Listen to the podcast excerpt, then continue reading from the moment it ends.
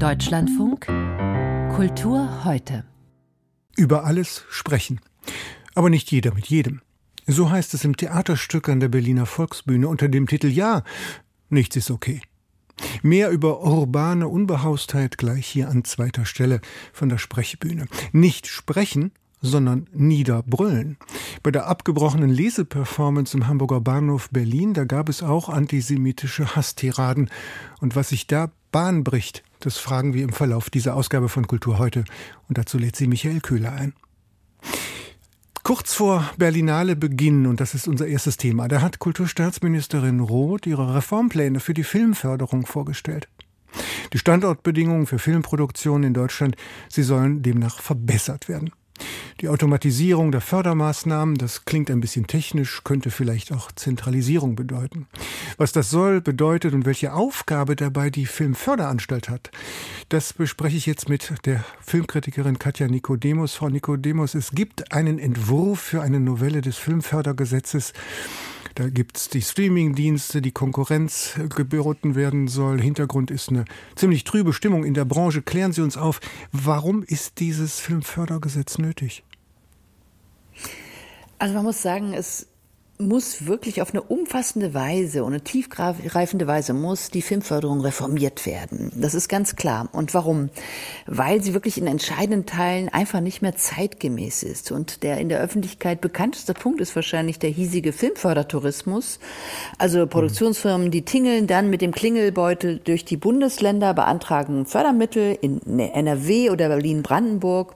Und dann müssen das Geld auch an diesen Orten ausgeben. Und das ist natürlich dann albern, wenn in einem Film der Heldin dann nochmal schnell ihre Freundin in Köln besucht und dann der Kölner Dom dick ins Bild kommt, weil man diese Gelder eben rechtfertigen muss, sozusagen produktionstechnisch.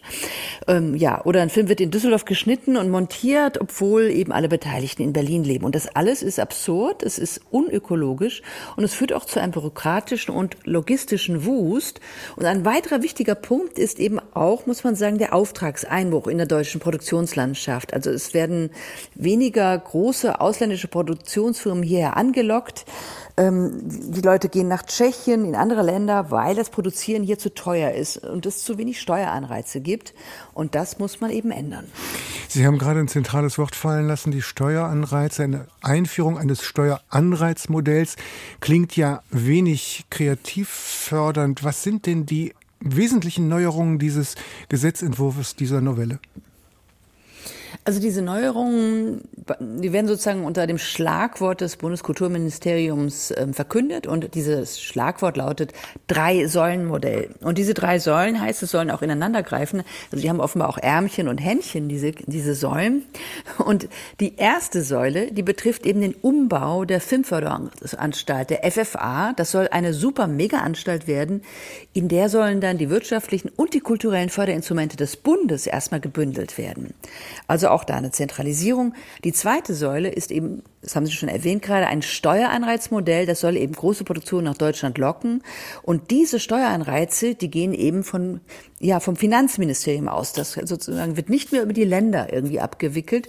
Und so eine Großproduktion wie zum Beispiel im Westen nichts Neues von Edward Berger, Oscar-Preisträger, die soll eben zukünftig nicht in Tschechien produziert oder gefilmt werden, sondern hier. Und die dritte Säule, die betrifft Investitionsabgaben. Und das ist ganz wichtig. Da sollen eben auch die Streaming-Dienste zur Kasse gebeten werden, die ja hier große Gewinne generieren. Die sollen aber eben auch pauschal für das deutsche Kino Abgaben zahlen, so wie auch die Fernsehsender. Und das klingt erstmal vernünftig. Förderung aus einer Hand, Bündelung unter einem Dach. Ich habe da bei Ihnen schon so leise Kritik durchgehört. Ist das nur ein vornehmer Name für Zentralisierung? Ja, Zentralisierung ist natürlich erstmal uns auch ein bisschen fremd und auch unangenehm in unserer regionalen Landschaft. Aber man muss einfach sagen, dass der Föderalismus ähm, und die kulturelle Hoheit der Länder, das ist ein hohes Gut, ja, siehe öffentlich-rechtlicher Rundfunk. Aber bei der Filmförderung, da ist das schon, muss man einfach zugeben, auch ein Wildwuchs entstanden. Aus Pfründen, aus Kleinstaaterei, aus Lobbyismus, aus Gremien. Also wenn man mit Produzentinnen spricht, die werden schier wahnsinnig angesichts der Formulare und Anträge. Insofern ist, glaube ich, schon wichtig, bestimmte Vorgänge zu automatisieren zu entbürokratisieren und innerhalb dieser Einrichtungen des Bundes auch was zu bündeln. Ich glaube, man kommt da einfach nicht mehr dran vorbei. Okay, jetzt haben Sie Vorteile genannt. Wo lauern Widerstände gegen das Gesetz. Ich höre von manchen kleineren Betreibern Wegfall der Kinokommission oder ähnliches. Wo erwarten mhm. Sie Widerstand? Also gut, ich meine, es sind natürlich auch noch nicht alle Stellschrauben ja festgedreht. Ne? Da werden jetzt erstmal die Verbände auch protestieren, auch Leute, die sich sozusagen nicht gut behandelt fühlen von diesem Gesetz.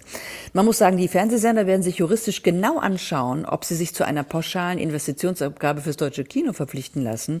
Und die Länderförderanstalten, da sehe ich das größte Problem. Die werden sich erstmal anschauen, ja, wie sie um ihre regionale Macht kämpfen. Jeder geförderte Film, auch mit kleinen Summen, bedeutet eine Nennung im Abspann, bedeutet vielleicht einen roten Teppich, bedeutet eine Reise nach Cannes oder Venedig. Also da wird es, glaube ich, hinter den Kulissen noch hoch hergehen.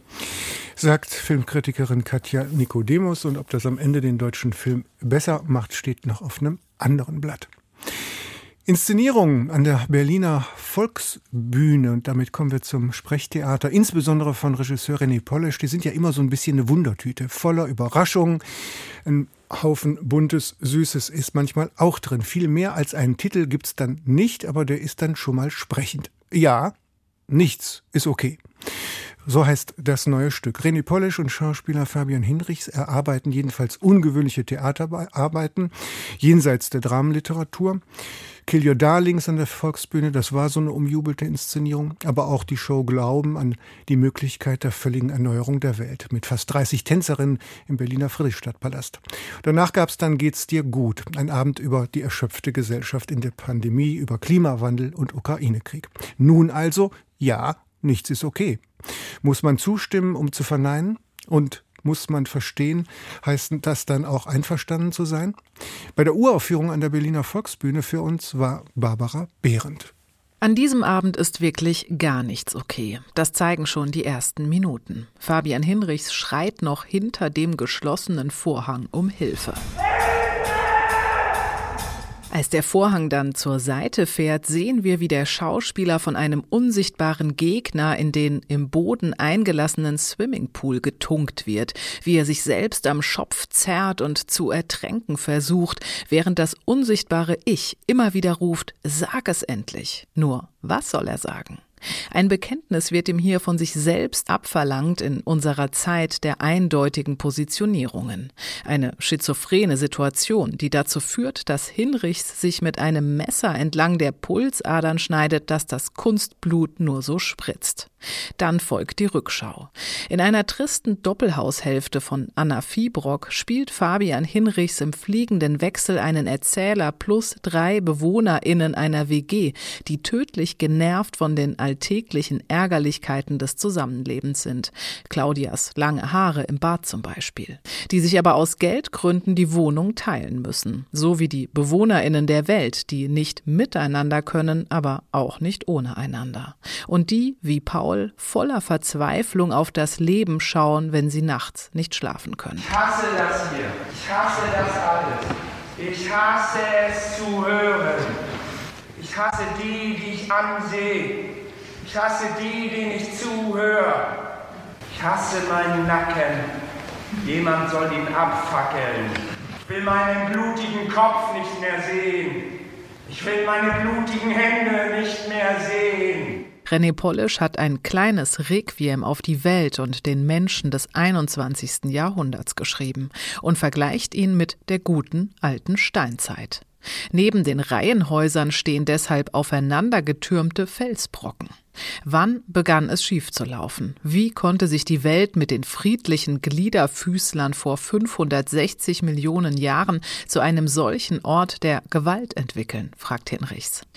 Auf dem WG-Fernseher laufen Bilder aus dem Gazastreifen. Erst kam ein Krieg, sagt Hinrichs, dann kam noch einer. Aber das Sprechen darüber ist schwierig geworden. Früher konnte man der WG über alles sprechen. Jeder mit jedem. Jetzt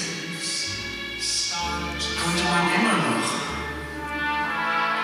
über alles sprechen, aber nicht mehr jeder mit jedem. Und dabei belässt es der Abend, denn erinnert sei an die Eingangsszene, man verwehrt sich jeder Form des Bekenntnisses. Polischs Kulturpessimismus, sein Früher war alles besser Diktum kann Fabian Hinrichs traurig, augenzwinkernd und charmant performen. Etwa im misslingenden Gespräch mit dem künstlich intelligenten Kühlschrank. Überhaupt gibt es schöne, auch versöhnliche Momente, wenn ein Dutzend StatistInnen zuletzt auf die Bühne kommt zum Beispiel und zeigt, der Mensch ist nichts ohne den anderen Menschen. Der Mensch. Ist gewalttätig.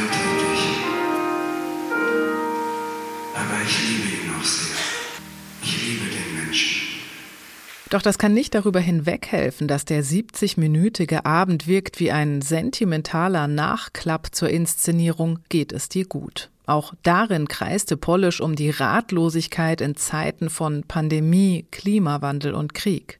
Ja, nichts ist okay ist nun ähnlich, nur eben noch eine Umdrehung finsterer und kommt damit an eine Art Endpunkt an.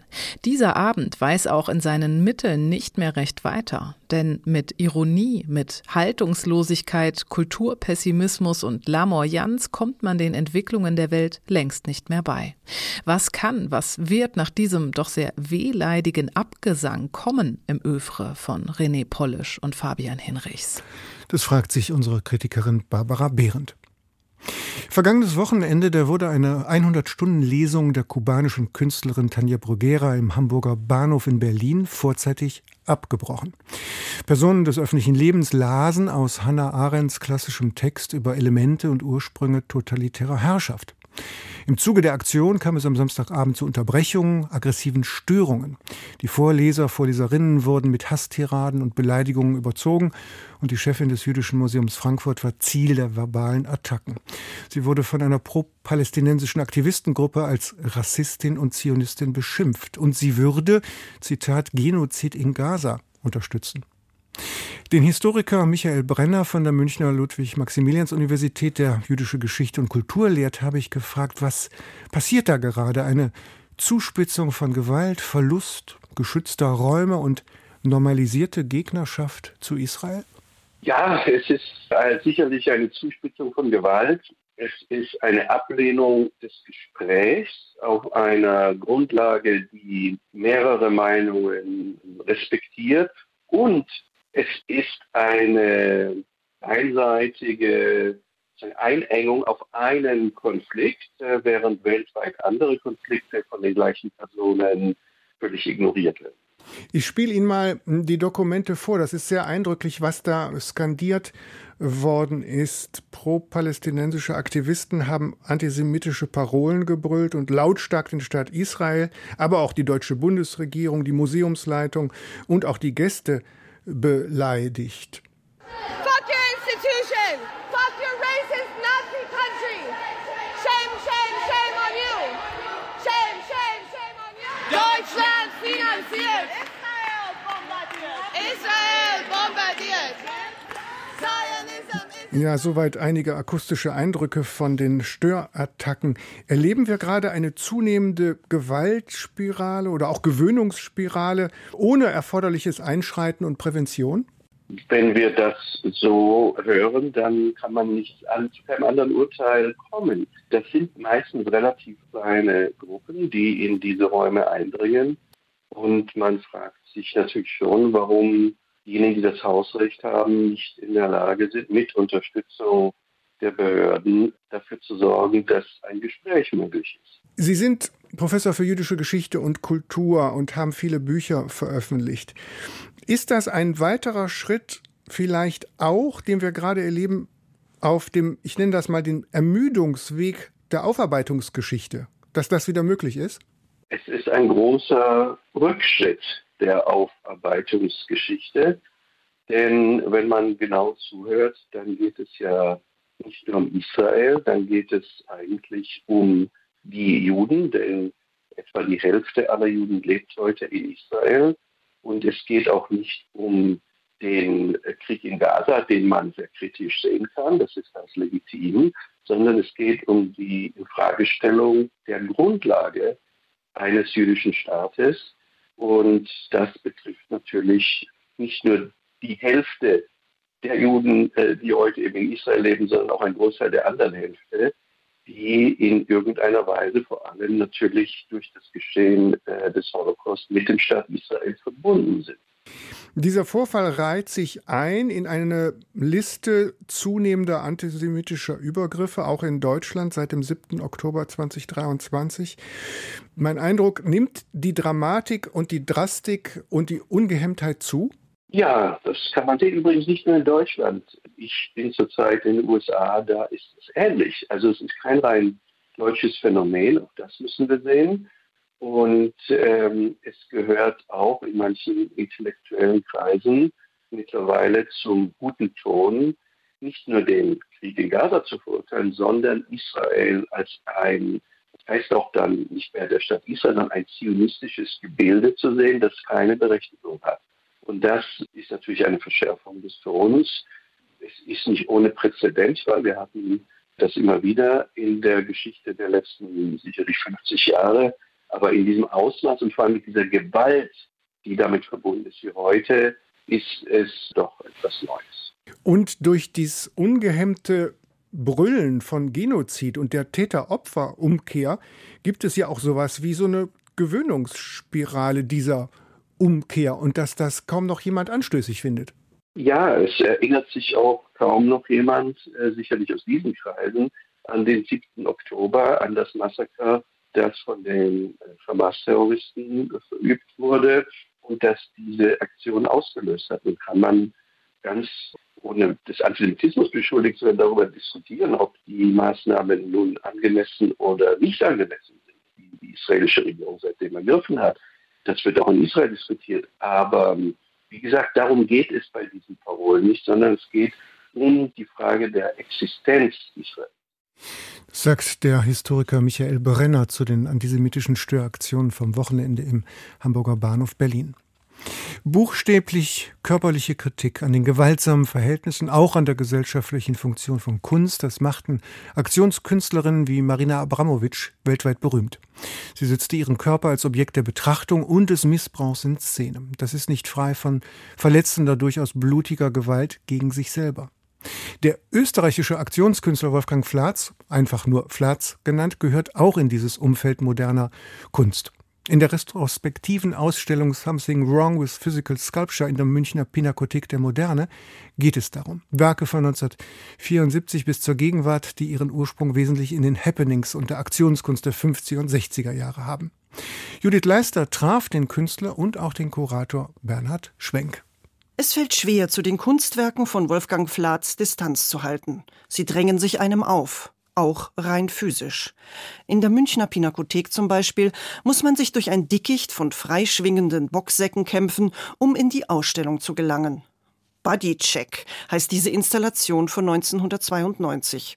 Dahinter öffnen sich zwei dunkle Räume voll spektakulärer Eindrücke und Effekte. Aus einem von Kugeln durchlöcherten Auto brechen Lichtstrahlen. Ein Motorrad dreht sich wie eine glitzernde Diskokugel. Ein Meilenstein in Flats Werk ist die Performance Demontage 9 von 1990-91, zu sehen als Video. Darin lässt sich der Künstler wie ein Klöppel an einem Seil zwischen zwei Eisenplatten hin und her schwingen, bis er das Bewusstsein verliert. So dann tanzt ein Paar bis zur Erschöpfung Wiener Walzer.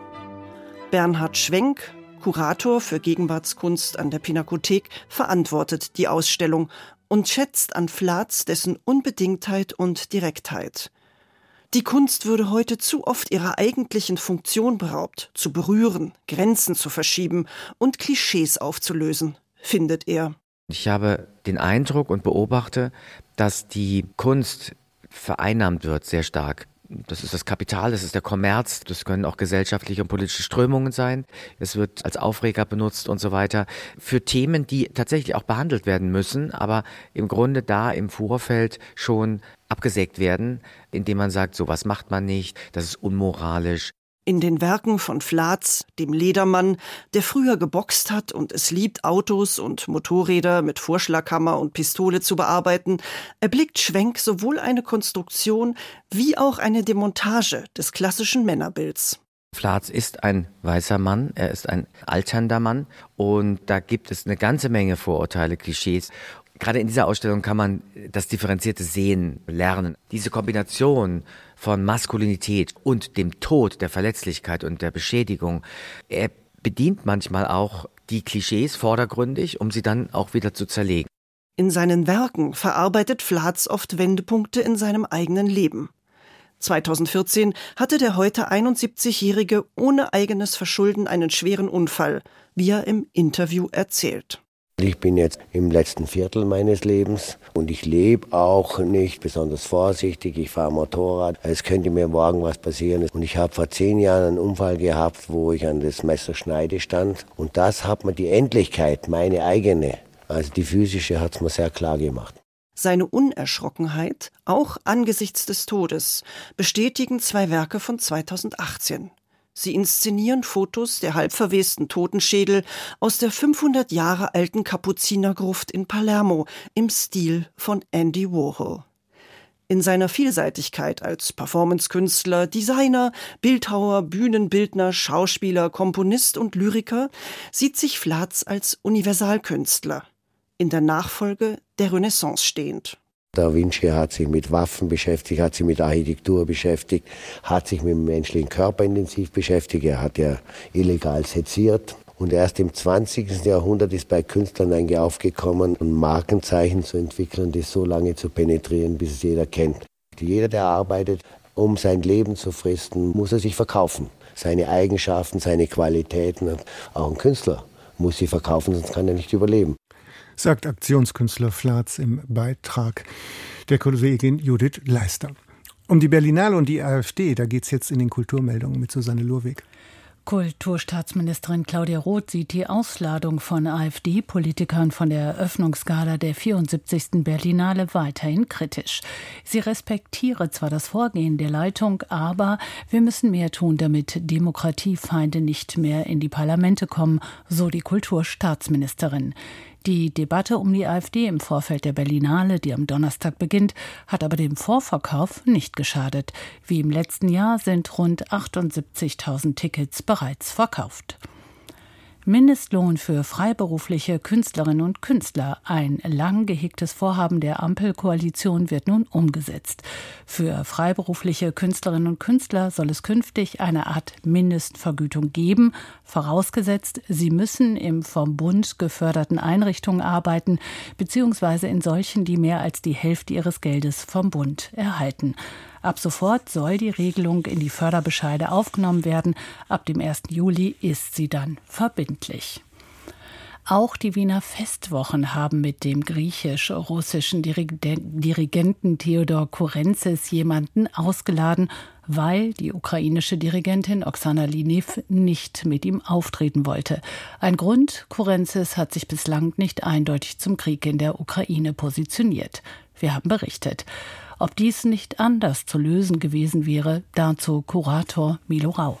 Ich bleibe trotzdem auf meiner äh, Position, dass Canceln oder Absagen oder halt eingestehen, dass etwas nicht geht, manchmal ethisch und politisch notwendig ist. Also man muss die Haltung der ukrainischen Künstlerinnen, die sagen, okay, unsere Familien werden beschossen, wir machen dieses Projekt, wir leben in Kiew und so weiter. Also das muss man natürlich ernst nehmen und da muss ich meine kuratorische Absicht nicht durchsetzen, ist dann nicht mehr entscheidend. Aber grundsätzlich denke ich schon, da müssen gerade wir Künstlerinnen arbeiten, um solche Räume zu schaffen, wo Dinge, die vielleicht woanders nicht möglich sind, möglich werden können. Milo Rau zur Ausladung von Theodor Kurenzis. Das ganze Interview findet sich in der DLF Audiothek. Vor zwei Wochen, da landete Suppe auf der Mona Lisa oder besser auf dem Glas, das sie schützt. Nun haben Klimaschützer aus den Reihen der letzten Generation mehrere Fotografien mit Überschwemmung auf die Geburt der Venus in den Uffizien geklebt. Auch das bekannte Botticelli-Gemälde hängt aber hinter Sicherheitsglas. Die Polizei hat die beiden Männer festgenommen und ihnen droht nun eine Zahlung von rund 60.000 Euro Strafe. Die Kulturmeldungen mit Susanne Luewig waren das am Ende dieser Ausgabe von Kultur heute. Michael Köhler dankt für Ihr Interesse daran. Ich weise Sie auf die nachfolgende Sendung hin. Nach den Nachrichten hören Sie die Information am Abend. Sie berichten unter anderem darüber, dass der US-Senat für die Ukraine Hilfen gestimmt hat. Das Votum im Repräsentantenhaus indes steht noch offen. Ihnen einen guten Abend.